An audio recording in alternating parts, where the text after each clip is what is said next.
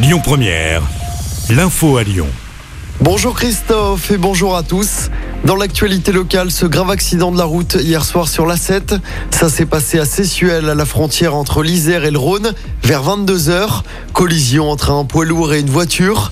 Les quatre occupants de la voiture ont été grièvement blessés et transportés vers des hôpitaux lyonnais. Les victimes sont âgées de 9 mois à 53 ans. Le conducteur du camion n'a pas été blessé. L'autoroute a été fermée pendant plusieurs heures pour permettre aux secours d'intervenir. On enchaîne avec cette grosse frayeur à l'aéroport de Lyon-Saint-Exupéry. D'après un site spécialisé, une collision a été évitée de justesse entre deux avions. C'était le 5 septembre dernier. L'un des appareils allait décoller, l'autre s'apprêtait à atterrir.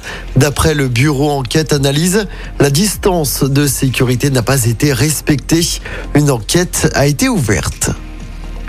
Dans l'actualité locale également, un homme blessé à coups de couteau à Vaux-en-Velin. C'était dimanche soir. La victime d'une trentaine d'années a été touchée au dos à plusieurs reprises. Elle a également été frappée au visage. Mais ses jours ne sont pas en danger selon le progrès. Cela ferait suite à une dispute entre plusieurs personnes sur un parking. L'auteur des coups de couteau a pris la fuite à pied. Il est activement recherché. Une intoxication alimentaire dans un collège de l'Ouest lyonnais. Ça s'est passé au collège Jean Rostand de Craponne vendredi dernier. 11 élèves ont été sujets à des maux de ventre et des vomissements dans l'après-midi. Des prélèvements ont été effectués. Ils sont en cours d'analyse.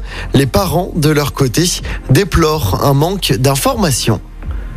Avis aux étudiants ou aux personnes qui recherchent un travail à temps partiel, la ville de Lyon recrute des animateurs pour les temps périscolaires. Un forum se tient aujourd'hui à l'hôtel de ville de Lyon de 15h30 à 18h30. On vous a mis toutes les infos sur notre site internet et notre application. La Fédération française de football s'engage à réviser les conventions des droits à l'image de ses joueurs dans les plus brefs délais.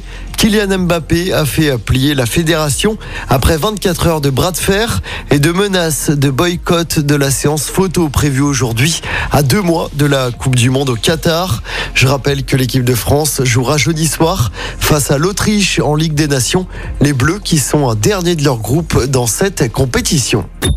Écoutez votre radio Lyon Première en direct sur l'application Lyon Première, lyonpremière.fr et bien sûr à Lyon sur 90.2 FM et en DAB+. Lyon Première